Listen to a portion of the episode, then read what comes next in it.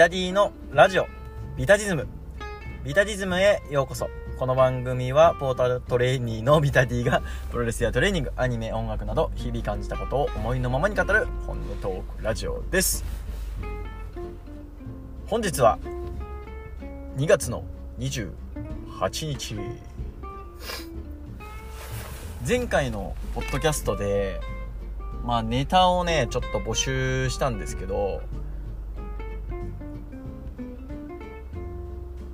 あの質問とかでは来てないんですよ。質問とかでは来てないんですけどちょっと仲間内であのオタクとはみたいな話が出てきたんでその話をしようかなと思っております。ちょっとね構想というか少し練って出そうかなと思ってますね。まあ僕のオタク遍歴とまあじゃあオタクとはオタクとしての心構えみたいな。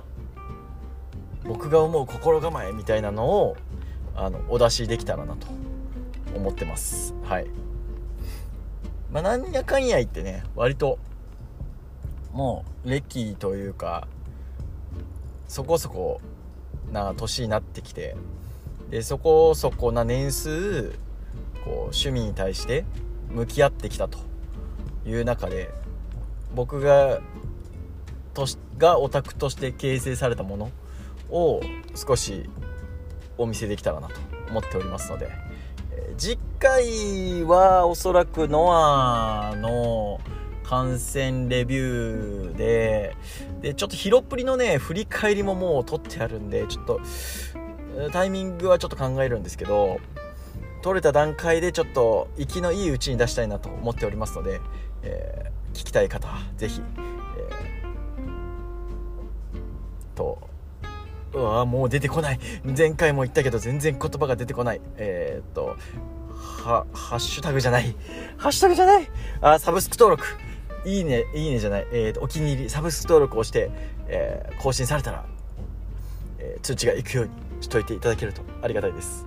え、ということで、え、本日のテーマトークの方に移っていきましょう。え今回のテーマは 2.21IWGP 女子選手権の話。それではどうぞ。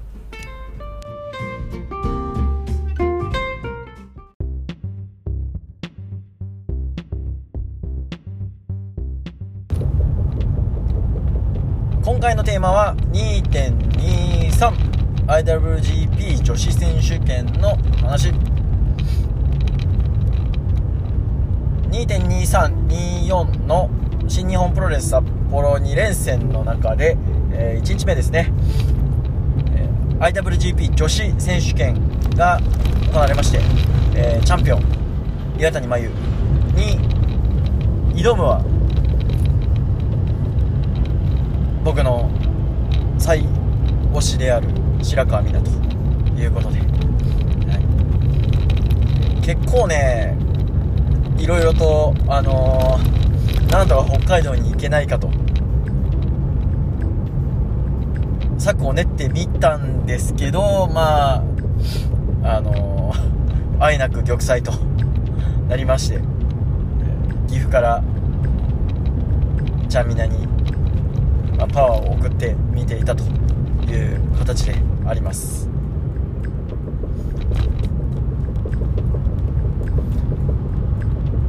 まあ、新日本プロレスのね、え IWGP という名を冠した、えベルトですので、まあ、一応新日本プロレスで試合をするっていう形になるのかなと思うんですけど、まあ、今回は新しくマイカとユニットを立ち上げた、まあ、白川が IWGP 女子を持つ岩谷に挑戦表明ということで。まあ白川美奈っていうとねもともとは裕次郎ガールで、えー、リングに上がったりとかっていう、まあ、新日本に意外とゆかりのある人物で。あの女子プロを見てあのプロレスを始めたわけではなくて、まあ、新日本プロレスの、えー、2011年か。2011年。なんか煽り V で見た時はなんかミノルと棚橋棚橋と岡田まあその辺ですよね。11年12年の新日本プロレスの、えー、ビッグマッチを見てまあプロレスラーに会いたいと。いう思いを抱いてまあプロレスラーになったということで、えー、セルリアンブルーのマットで IWGP っていう名を冠するベルトを取りに行くと。いう気持ちがね伝わる煽り V を見せられあもうこれは勝つしかねえと。いう気持ちで、えー、念を送りながら、えー、試合が始まっていきました、まあ、試合のね、まあ、配分としてはアンダーが終わったアンダーが第4まであってまあ岡田の、えー、ラスト前々かうん、ラスト前か。ラスト前の試合があったりとか、うーんと、あれですね、次の日のロスインゴとジャストファイブガイズの、えー、構想の、まあ、前哨戦があったりとかっていうする後になりますので、まあ、ここから本ちゃん入っていくよという形のこう第5試合ですね。うん、なんで、まあ、10分から15分ぐらいかなという中で、ちゃんみなの足攻めがどれぐらい、うん、通用するのかなっていうところが、まあ、注目して見ていたんですけれど、はい。まあ、予想通りね、えー、足攻めで入っていった白川美奈っていう感じなんですけど、うん。まあ、全体的にね、あの他の方も結構言ってる方も多かったんですけど、あのー、岩谷がねあんまり食らってないんですよね。うん。あんまり食らってない。どっちかというとなんかこう、うん、足攻めに対してそんなにこう苦にしてないっていうけるんだけどダメージはないみたいな形になっててこれはちょっとまじいなという中ででまあ岩谷って言ったらゾンビと呼ばれるまあ不死身というかやられてもやられてもねこう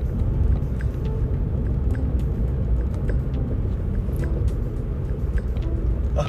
くしゃみが。くしゃみが出そうで出な出そうで出ないようで出るっていうね。すいません。はい。でまあちゃんみながね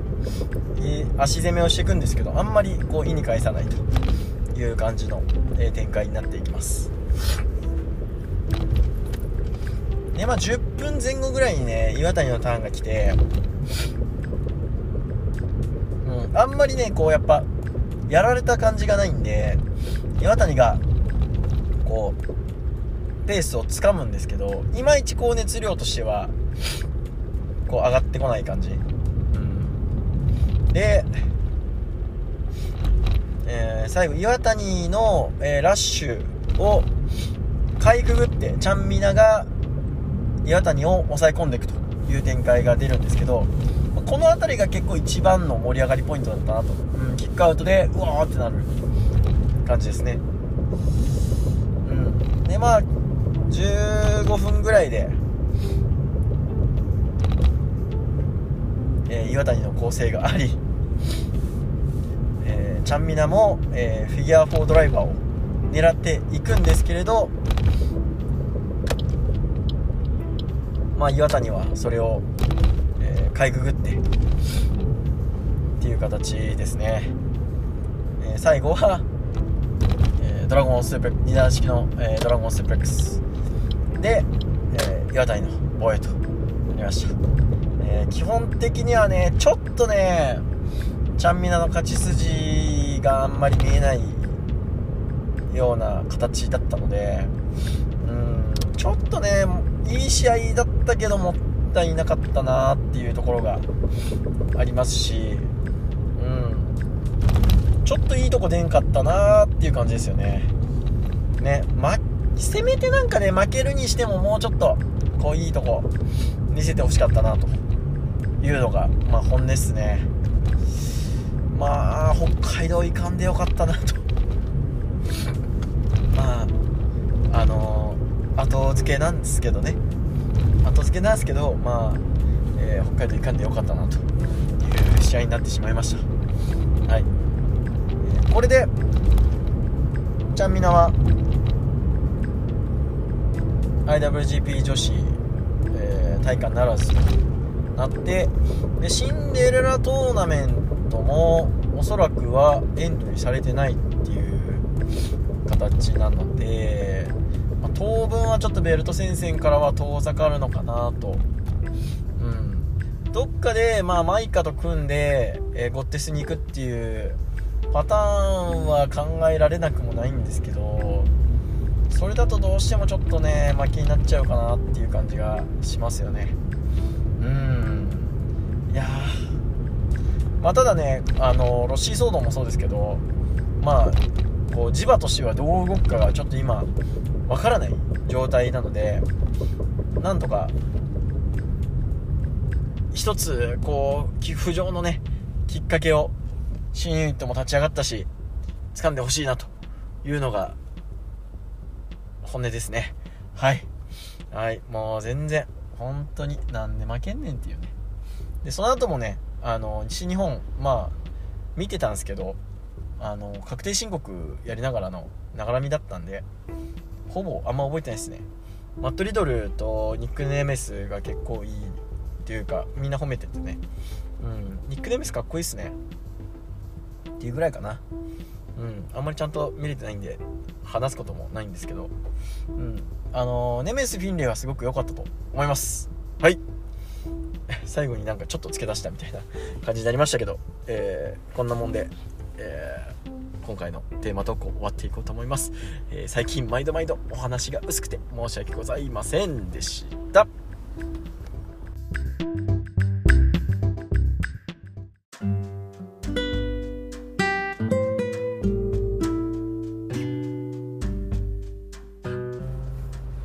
ラジオビタディズムエンディングです。番組ではリスナーからの質問、意見、感想を募集しています。ハッシュタグビタディズムでの